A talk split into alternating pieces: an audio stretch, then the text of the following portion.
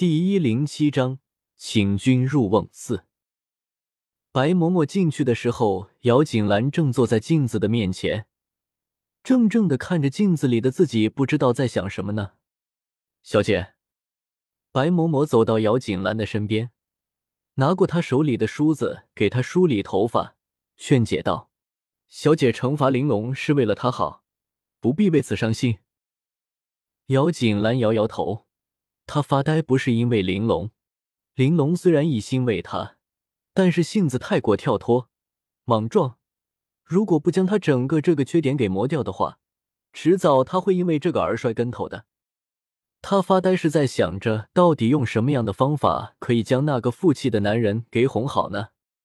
话说他还从来都不知道那个男人喜欢什么呢，贸贸然的过去，怕也没有什么用的。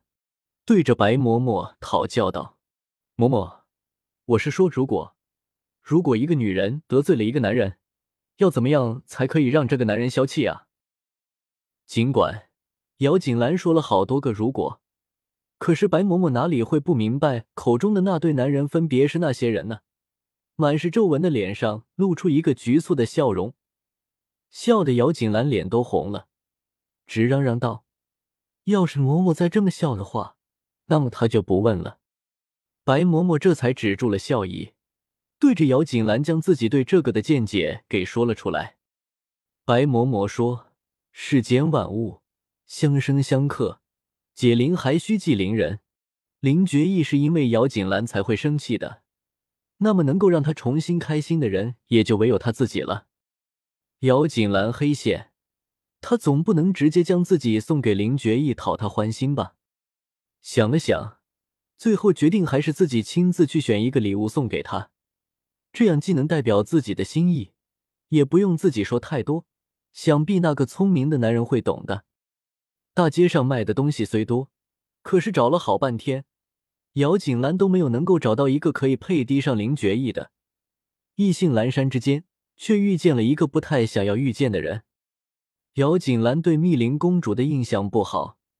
对他太子皇兄的印象也好不到那里去，虽然两个人没有怎么说过话，但是也不阻碍他看见他就想要避开的想法。刚刚有想法还不带动作呢，那边黄甫瑞的声音就已经传来了，让姚锦兰站在那里走也不是，不走也不是，干脆回过身来，当做什么都没有发生过一般，对着走到面前的黄甫瑞露出一个笑容：“太子。”我又不是老虎，姚小姐怎么看着我就跑呢？姚锦兰想要当做什么事情都没有发生过，可是黄福瑞却不买账，可不打算就这么接过，还故意的提出来了。难道太子不知道自己妹妹什么性格吗？黄福瑞说话不拐弯抹角的，姚锦兰也不在明白人面前装糊涂，也给自己刚刚的行为找了一个很好的理由。妹妹是妹妹。我是我，姚小姐这样连坐对我好似不太公平呀。密林去姚国公府去做什么？黄甫瑞自然是知道的，现在还是忍不住为自己叫屈。难道太子竟然还相信这个世界有公平？姚锦兰说的好不讥讽。密林公主如果是仗着自己的身份，敢当着众人的面前明目张胆的奚落人，就算是被人知道后，都还不受惩罚吗？同样，如果不是因为黄甫瑞太子身份，他早就走了，那里还会在这里陪着他说话呀？姚锦兰毫无淑女仪态的对着黄甫瑞翻了一个大大的白眼，转身继续走着，眼睛还在街道的两边不停的扫视着。你在给人寻礼物？姚锦兰话中带起黄甫瑞也不想要继续碰这个钉子，看着他的神态。很快就猜测出他是在寻东西。嗯，姚锦兰答的随意，看了许久都还没有看到自己满意的，不由得有些泄气。瑞什么都缺，就是不缺小贵人们玩的小玩意儿。如果姚小姐需要的话，瑞倒是可以送给小姐。闻的此言，姚锦兰停住了朝前走的脚步，转头若有所思地说：“什么都可以。”什么都可以，你要什么？黄福瑞答应太过爽快，倒让前边走着的姚锦兰停下了脚步，转头盯着黄甫瑞。而后，就在黄甫瑞以为他会说什么的时候，他却带着白嬷嬷直愣愣的跑了。那模样，不知道的人还会以为他们是在逃避黄甫瑞的追捕呢。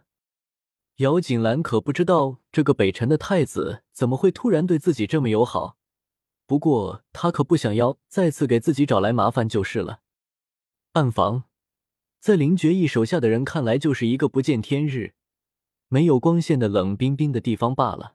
可是到了今天才知道，到底什么叫做暗无天日。整整四天。由林觉义亲自上阵，让那些希望自己的训练成果可以被主子看见的暗卫明白了什么叫做后悔，后悔不该期待主子亲自动手。他看似随随便便的一个动作，却能够将他们轻易的给打倒，而且是打的让他们想要再站起来，却都没有了力气。到了林觉义的面前，他们才明白，他们平时那些骄傲有多么的可笑。不要说林觉义了，就是跟他们一样训练的林一和林二，也可以快速的将他们撂倒、打败。那样的感觉来得的太快，对人的冲击也太大了。暗房的这些人觉得，如果这样的日子再不结束的话，或许他们就要疯了。这个就是你们引以为傲的训练成绩，这就是你们所说的面对一切情况都可以轻松应对。轻松解决的平南王府这么多年以来最优秀的暗卫。不过本世子倒是好奇，以后要是遇到事情了，到底是你们来保护我呢，还是我来保护你呢？男人冷凝的声音在这片空间响起，成功的让跪在底下的一种暗卫羞红了脸。如果不是因为皮肤皮肤太黑的话，那么说不定那个表情还是非常好看的。林一和林二站在林觉义的身后。对于底下众人的感觉，可谓是非常的明白。要站在主子身边的人，先不要说的你功夫有多么的厉害，首先要练就的就是一颗强大的心，一颗强大到可以接受任何挫败也很快恢复的心。本世子倒是好奇，面对这样的情况，你们这一群暗卫到底要怎么样的面对呢？林觉一冷眼朝着底下的人看去。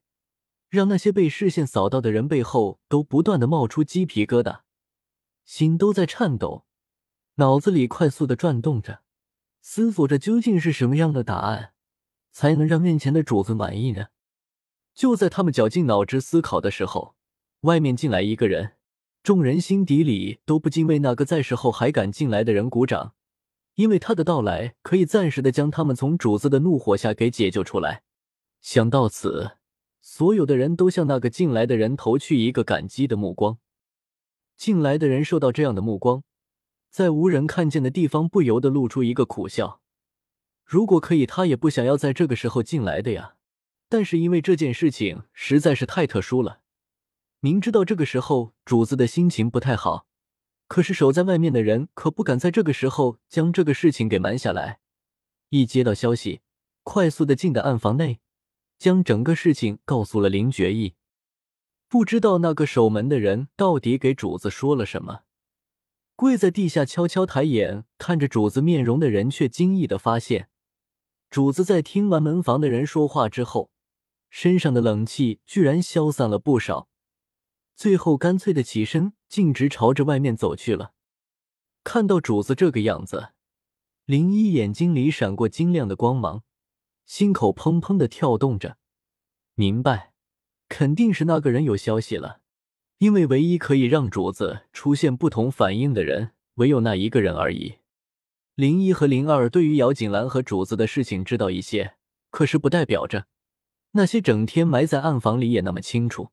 虽然他们对于前段时间姚国公府宫宴发生的事情都有一些了解，可是却完全不敢相信。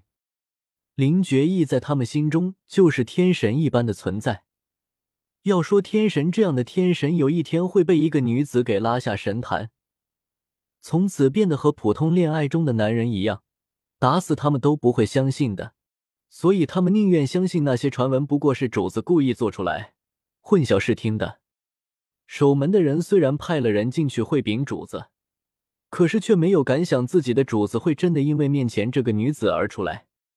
可是现在他眼中那个根本就不可能从里面出来的主子，却站在了门口。不，应该说是站在了那个女子的面前。不过是四天而已，林觉意却像是好久都没有见到面前的女子了，眼睛贪婪的盯着女子熟悉的面容，嘴角露出一丝微笑，却在想到什么之后闭紧了嘴巴，一句话都不说。